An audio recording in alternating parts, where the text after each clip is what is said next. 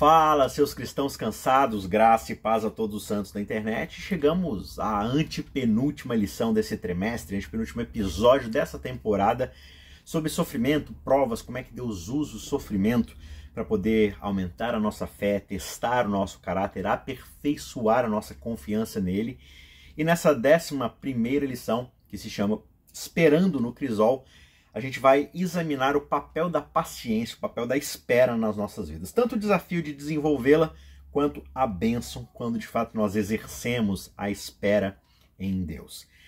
O episódio dessa semana vai ser bem rápido, eu vou direto ao ponto aqui. A semana foi muito corrida, já peço desculpas aí pela demora, era para ter postado no começo da semana, mas realmente assim, tá bastante trabalho aqui, está sendo difícil achar momentos ali para poder escrever, estudar, resumir tudo certinho e gravar, mas vamos direto ao ponto aqui, sem mais delongas, para a gente poder ter pelo menos aí uma semi-recapitulação dessa lição antes de discuti-la em classe no próximo sábado. A gente vai dividir o conteúdo em três rápidos tópicos aqui. O primeiro, Deus é paciente. O segundo, a paciência pode ser dolorosa de se desenvolver. E terceiro, a paciência pode ser prazerosa de se exercer. Né?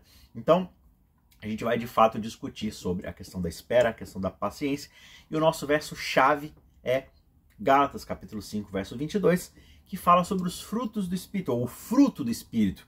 E um desses frutos é a longanimidade, a espera, o longo ânimo, a paciência de de fato esperar mesmo diante das adversidades. Antes da gente ir para o primeiro tópico, você já sabe o pedido que eu sempre faço aqui. Deixa o seu like, compartilhe esse vídeo com outras pessoas e se você puder, se inscreva no nosso canal para ajudar a gente aí a seguir crescendo, né? Mas se você não quiser fazer nenhuma dessas últimas coisas, apenas deixa um joinha aí e, se possível, comente, deixe seu comentário que é muito importante para a gente ganhar engajamento e crescer o canal, aparecer para outras pessoas também. Beleza?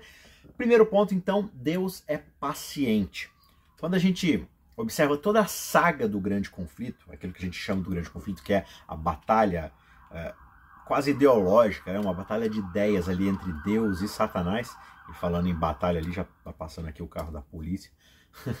Mas quando a gente fala da saga do grande conflito, a gente observando ali a forma como Deus lida com a rebelião de Satanás em toda essa saga, o que a gente observa é como o Senhor leva ali, ele toma o seu tempo, ele, ele gasta o seu tempo, ele, ele dá tempo para as coisas acontecerem para ele poder agir. Né? Ele não age simplesmente de forma intempestiva, vai lá e destrói Satanás, ele deixa as coisas irem acontecendo. Né? Deus, na sua grande misericórdia, ele na verdade suportou muito tempo com Lúcifer ali no meio dos outros anjos. Né? Esse não foi é, imediatamente demovido do seu exaltado posto. Satanás não foi imediatamente expulso do céu quando ele se deu aquele espírito de descontentamento e nem mesmo quando ele começou a apresentar suas falsas reivindicações diante dos anjos que até então eram leais. Por muito tempo, ele foi mantido ali no céu, ele foi permitido a continuar no céu e repetidas vezes foi-lhe oferecido perdão sobre a condição de arrependimento e de submissão. Só que nada mudou. Ele foi cada vez mais endurecendo seu coração. Mas enquanto isso, Deus foi deixando que as coisas acontecessem com paciência, para que todo o universo pudesse perceber que não era, Deus não estava agindo assim de forma tirânica, autoritária. Né? Então esse mesmo tipo de pensamento uh, que leva a essa paciência, que leva a essa longanimidade da parte de Deus, também é observada na própria profecia bíblica. Você pega, por exemplo, os 400 anos do antigo Israel lá no Egito. Por que, que Deus deu 400 anos para que Israel fosse, primeiro, se transformasse numa nação, crescesse, virasse mais do que apenas um agregado de famílias. E em segundo lugar, quando a gente lê lá os textos de Gênesis 15, 13 a 16 e a gente observa Deus falando com Abraão o que queria acontecer, Deus fala assim: Abraão, eu vou deixar que eles fiquem lá todo esse tempo até que se acenda a medida da iniquidade dos amorreus, dos jebuseus, dos, enfim, daqueles povos que estavam habitando em Canaã. Por quê? Porque Deus queria também que eles tivessem tempo para se arrepender, para mudarem de ideia né, enquanto o povo de Israel ia ali se desenvolvendo como uma nação. Mas isso não aconteceu e é por isso que a gente vê as batalhas, as guerras que o povo trava lá na época de Josué né, e tudo mais ali, conquistando a terra. Por quê? Porque aqueles povos que tiveram 400 anos para se arrependerem, para mudarem seus caminhos, infelizmente não mudaram.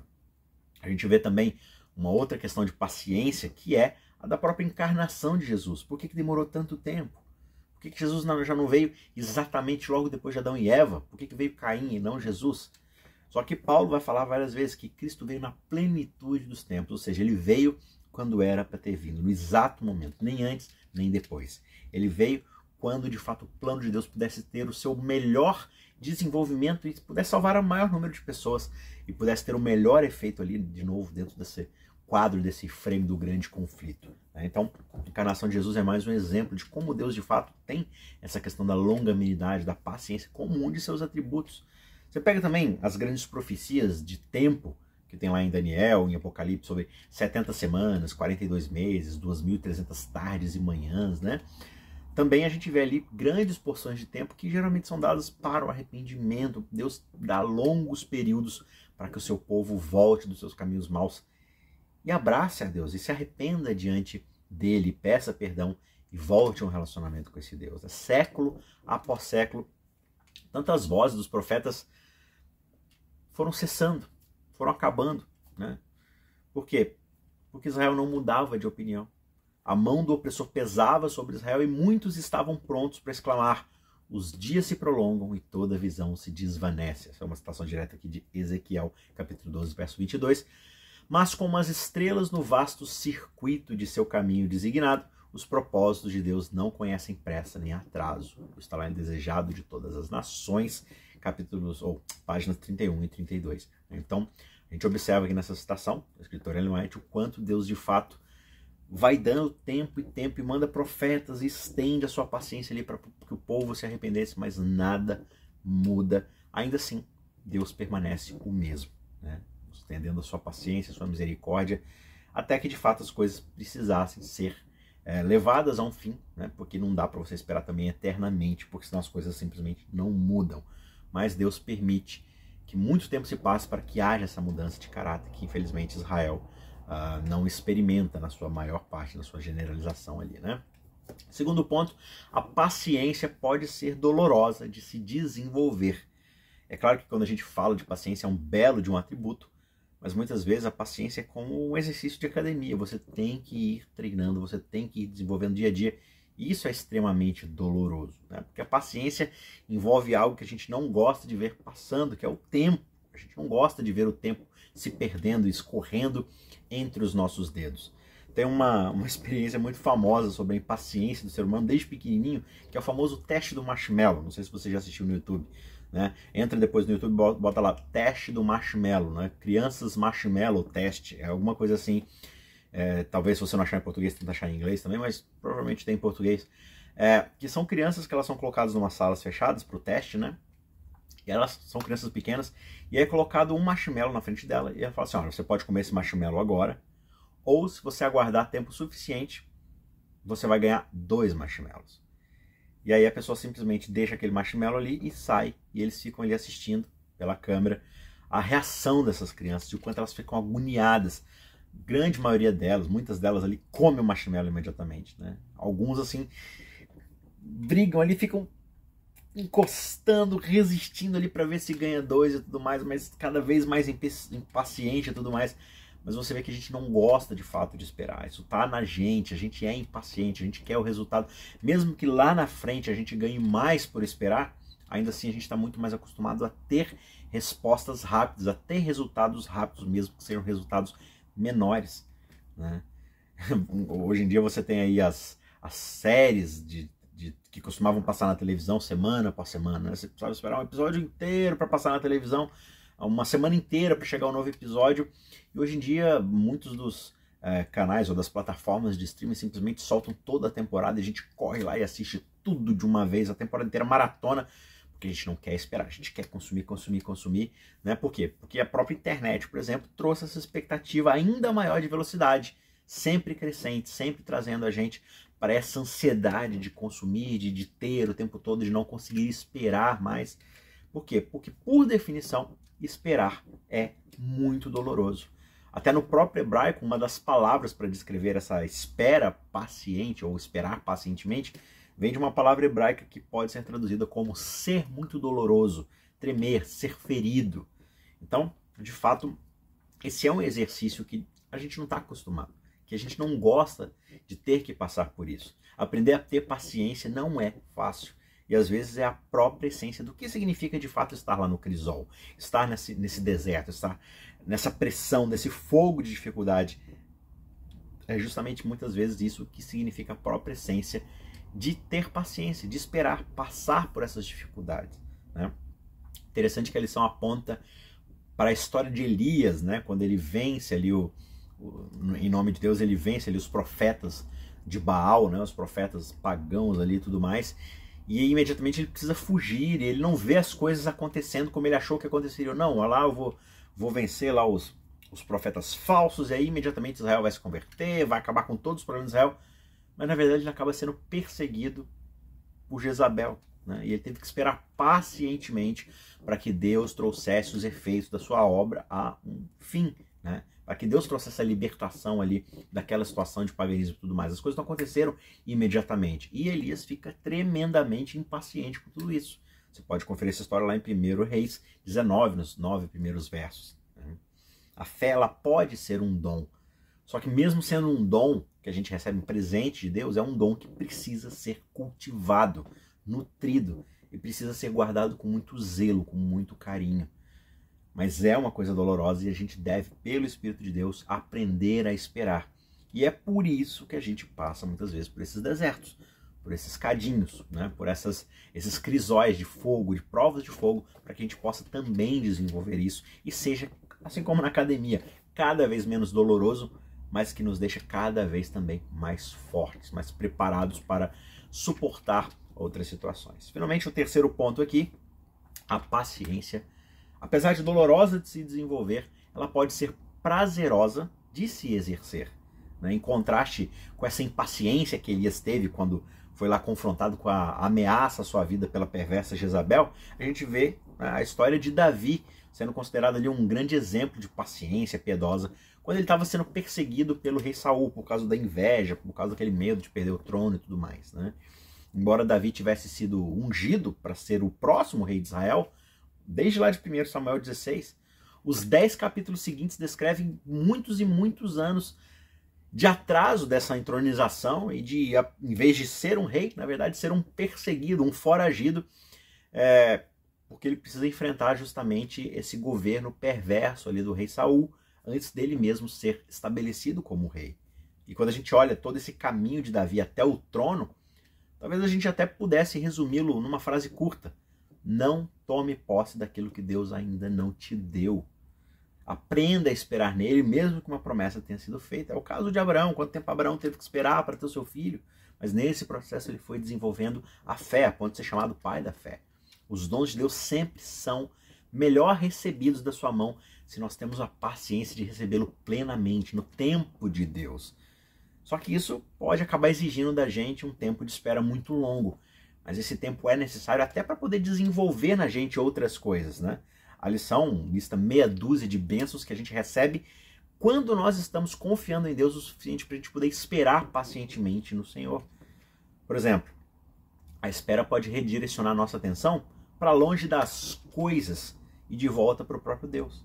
Muitas vezes a gente está simplesmente com foco nas coisas, no que a gente vai ganhar, nos, nas coisas materiais, né?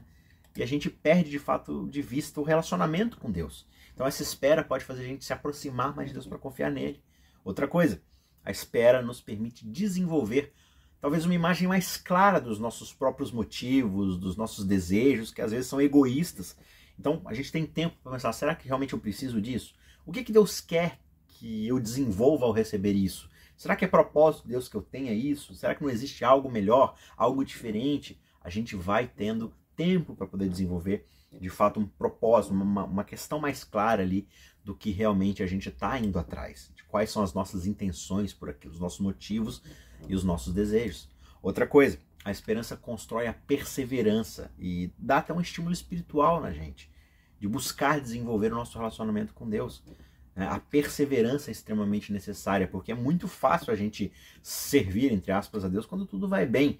Mas e quando a gente precisa esperar? E quando a gente precisa ir e superar obstáculos, perseverar de fato no deserto? É ali que de fato a nossa, uh, o nosso apego espiritual a Deus é testado e a espera acaba desenvolvendo na gente, construindo essa perseverança. Outro ponto, a espera abre a porta para desenvolver na gente outras forças espirituais, como a própria fé e a confiança em Deus. Né? Quanto mais a gente vai aprendendo a esperar, mais a gente vai desenvolvendo a fé, assim como foi, né? Como eu citei, o caso de Abraão, a história de Abraão. Abraão não é o pai da fé no capítulo 12 de Gênesis. Ele é o pai da fé lá na frente. Depois que a história dele termina, depois que muita coisa acontece, muita água passa debaixo da, fonte, da ponte, né? Outra questão, a espera também permite que Deus coloque outras peças no quebra-cabeça do quadro geral. Lembre-se que não é só a nossa história, a nossa vida que está acontecendo. Existe todo um grande conflito, existem outras coisas acontecendo que muitas vezes a gente nem sabe. E que Deus está fazendo essa roda girar, Deus está fazendo com que a história do mundo aconteça para a sua redenção. Para que Deus possa redimir toda a história, todo o mundo. E não simplesmente nos dar coisas ali que muitas vezes a gente quer de imediato. Deus está trabalhando num plano muito maior. Então, esse tempo que muitas vezes a gente passa é Deus trabalhando de uma forma muito mais ampla, tentando alcançar um resultado muito maior. Né? E também nós aprendemos a viver pela fé, porque talvez a gente nunca saiba de fato o motivo pela qual a gente tenha que esperar. Então a gente vai desenvolvendo essa fé em Deus, sabendo que Ele quer o melhor para nós, por mais que isso possa demorar. Ao esperar pacientemente, a gente pode se deleitar no Senhor e, de fato, como diz o Salmo 37, versos 1 a 4, alcançar os desejos do nosso coração. Ah, significa então que tudo que meu coração desejar, se eu esperar tempo suficiente, Deus vai me dar? Não. É porque essa espera no Senhor nos leva a se deleitar nele, ou seja, ter ele como nosso centro de prazer, de realização, né? E quando isso acontece, todos os nossos desejos de coração são satisfeitos. Por quê? Porque o nosso desejo é ter Deus, né? Então você vê como é que a coisa fecha aí o círculo. Quanto mais eu eu espero, eu desenvolvo essa paciência, essa perseverança, mais eu aprendo a me deleitar em Deus. E mais eu quero Deus. E quanto mais eu quero Deus, mais isso se torna o meu desejo, o desejo do meu coração. E é aí que esse desejo do meu coração é cumprido.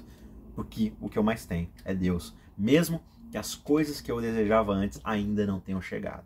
Então esse é o processo que a gente precisa aprender a desenvolver na nossa vida.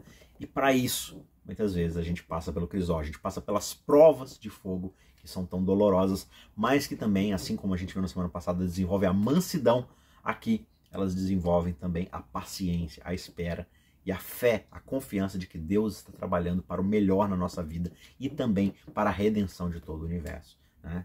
Concluindo aqui com uma última frase de Ellen White: se nós educássemos e treinássemos as nossas almas para ter mais fé, mais amor, mais paciência e uma confiança mais perfeita em nosso Pai Celestial, nós teríamos mais paz, mais felicidade a cada dia que passamos pelo conflito dessa vida. O Senhor não se agrada que a gente fique agitado, que a gente fique desconfiado e que isso arranque a gente dos braços de Jesus.